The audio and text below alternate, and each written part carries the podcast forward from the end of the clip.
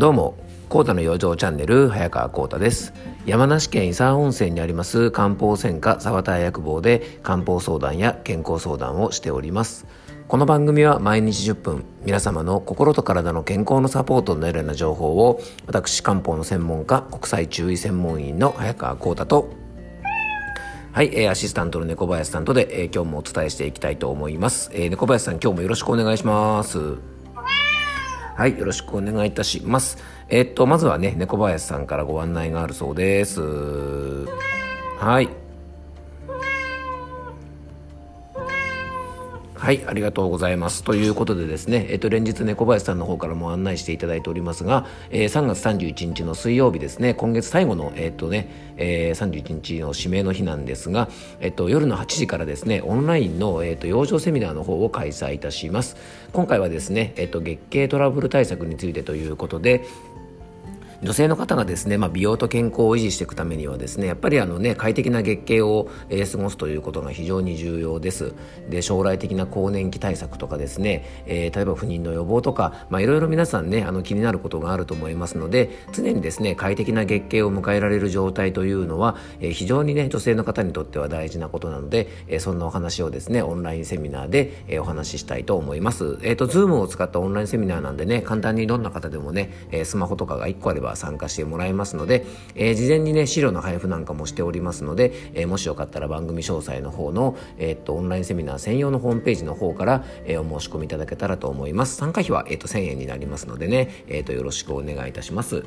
あとね、えっと皆さんから本当好評いただいております僕のね、えっと考案したオリジナルレシピの養生茶なんですが、えっと僕のお店のねオンラインショップで、えっと養生おやつ夏目なんかと一緒にね販売もしてますので、えー、もしよかったらこちらもね、えっと番組詳細の方に、えっとオンラインショップのリンク貼ってますからねもしよかったら覗いてみてください。えー、ということでね今日も張り切ってお届けしていきたいと思いますで小林さんねなんか今日ねえっとなんかメルマガみたいのが届いてねスターバックスでえっとなんかバナナのねなんか新しい、えー、なんかフラペチーノみたいのが出るってなんかニュース見たのは一緒に見ましたっけ？をやっぱなかなか鋭いですね。バナナってね非常にいい、ね、果物で、えー、セロトニンといってですねまああのー、ねから心と体のバランスを取るために非常に重要なねあの体の中で合成される成分があるんですがそれの元になるですねトリプトファンというものをねあの多く含んでるのでよくね食べると睡眠にいいとかねあの言われたりするし割とエネルギーになるスピードが結構速いので、えー、朝ごはんに食べたりとかですねいろんな形でね活用してる方も多いと思うんですね。うんで今でもねちょっとこのバナナ気をつけてほしいのはですね花粉症とか黄砂とかめっちゃ今すごいですよね。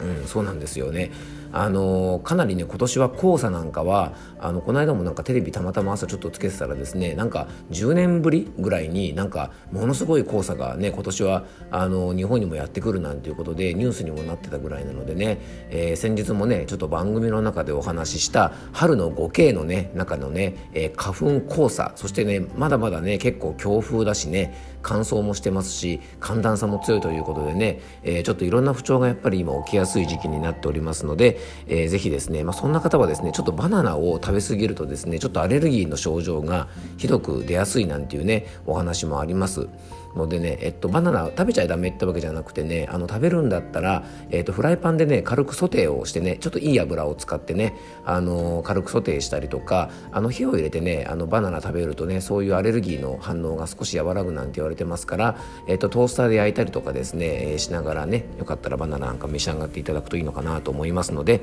えー、あんまりねバナナガブガブ食べ過ぎないように気をつけてねということをねちょっと冒頭でお話ししたいと思います。はい、じゃあ今日の本題なんですがえー、今日はですねちょっとねライスワークって皆さん聞いたことありますかね？うん。ちょうどね冒頭であのバナナの話をしたので食べるお話ししたいなと思ったのであれなんですがライスワークってねあの言葉皆さんご存知でしょうか？今日はねちょっとこれをね一つ取り上げたいなと思っています。えっとライスワークはダメですか？ストレスをためない生き方。周りに合わせて頑張りすぎないことも大事な養生ですよ。というテーマでね今日はお届けしていきたいと思います。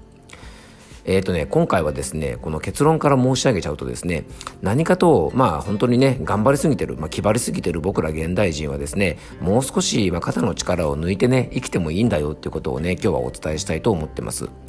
あの皆さんですねライスワークライクワークライフワークライトワークっていう言葉ねあの聞いたことあるでしょうか？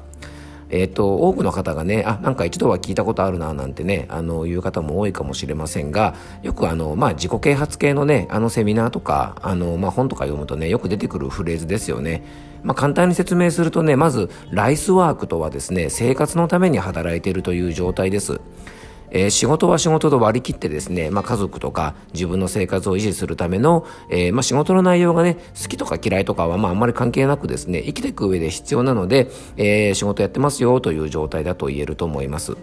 まあ、一般的にはね特にまあ好きでやってるわけじゃないんだけど、あのー、ねまあ、やっぱり生活のためにやってるので仕事のモチベーションなんかはですねあんまり上がりにくいなんていうふうに言われてます。うん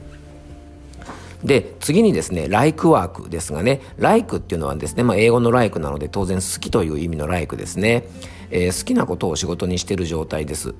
例えばねデザインが好きでアパレル関係の仕事をしているとかねあの子供が好きで保育士をしているとか、まあ、野球が好きなのでねプロ野球ね、まあ、プロ野球の選手になったらすごいですけどね、まあ、例えば野球関係の仕事についているとか、まあ、そういう感じでね自分が好きなことを仕事にしている状態です。で好きなことが仕事にできているので、まあ、すごくいい感じに見えますがね例えばねそのじあのこの仕事がちょっとうまくいかないとその趣味自体にも興味がなくなってしまったりとかですね仕事がうまくいかないとね好きだった趣味まで同時に失ってしまう可能性があるのでちょっと気をつけないとですねこの諸刃の剣とも言えそうですよね。で次がですねライフワークってやつでこれよくね転職なんて言われるような仕事ですよね。あの仕事自体にこう使命感を持って行っているのでプライベートも仕事もですね垣根なく、ね、精力的に仕事をこう行うようなできる状態ですよね。うん、例えばですね人の命を助けるっていうね強い意志とかですねそういう使命感を持ってですねお医者さんとして仕事をするとか、まあ、例えば警察官になるとか、まあ、消防士になるなんていうとねちょっと分かりやすいかもしれません。でさっきのねライクワークと同様ですね仕事をしながら楽しみとかやりがいとか生きがいまで得ることができるので、まあ、一石二鳥一石三鳥と言えるようなね状態かもしれません。で最後のライトワークなんですが、まあ、これはねいろんな解釈もあったりするのでねあのちょっといろんな意見があると思いますが僕はねあの仕事を通じて周りの人を照らすことができるような仕事周りの人の人生を変えることができるような仕事をしている状態と、えー、言えるんじゃないかなと思います。まあ、例えて言うならね、こう一流のプロスポーツ選手、ね、例えば元、ね、プロ野球選手のイチローさんとか、まあ、サッカーのカズ選手とかね、あの、こういった選手なんかは、やっぱりあの仕事を通じて多くの方の人生とかに影響をすごく与えてると思いますし、あの、光り輝かせてると思いますし、照らしてると思うんですね。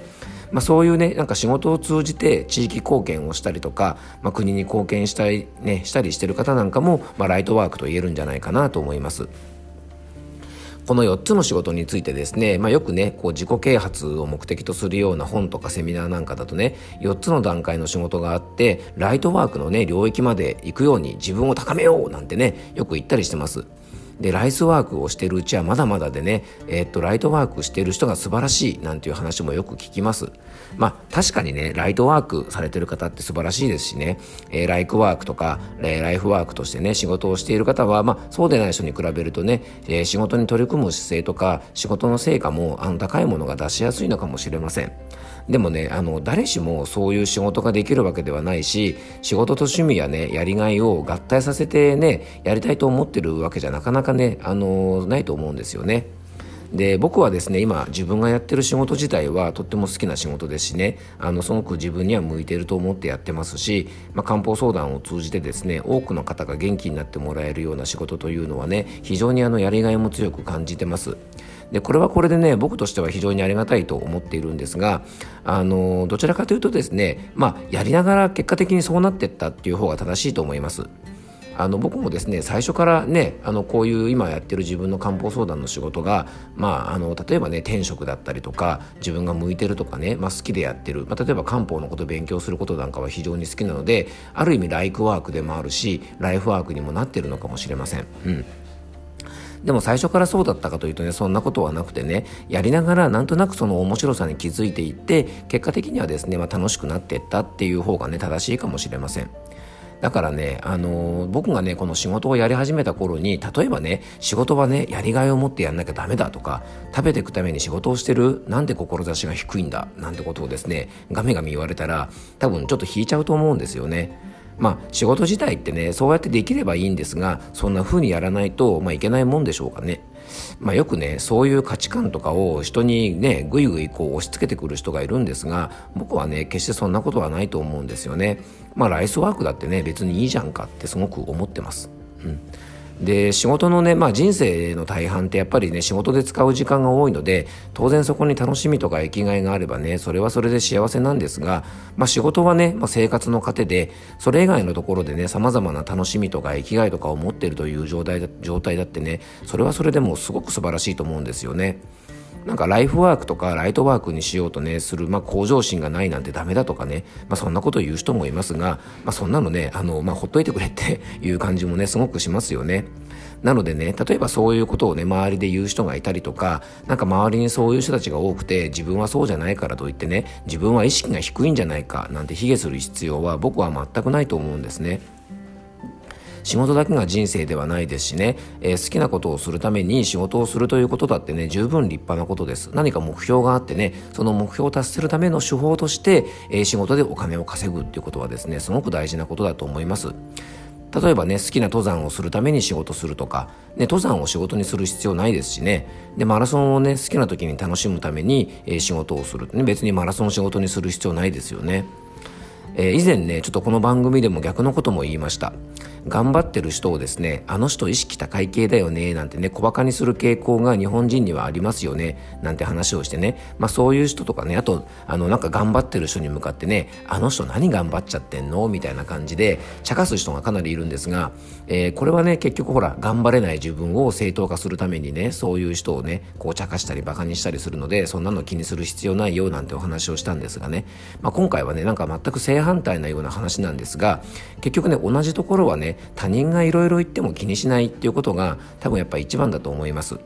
ね、人生はやりがいだとかね、人生は生きがいだとかね、まあ、鼻息ね、荒くこう生きることも、まあ、それはそれで素晴らしいことなんですが、まあ、それをね、他人とか同業者とか会社の同僚に押し付ける必要もないのかなってすごく思ったりします。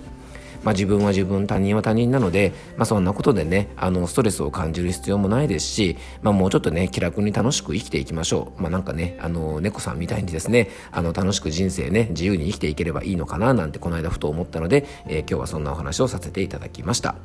えー、今日も聞いていただきありがとうございました。どうぞ素敵な一日をお過ごしください。漢方専科サーター薬房の早川幸太でした。では、また明日。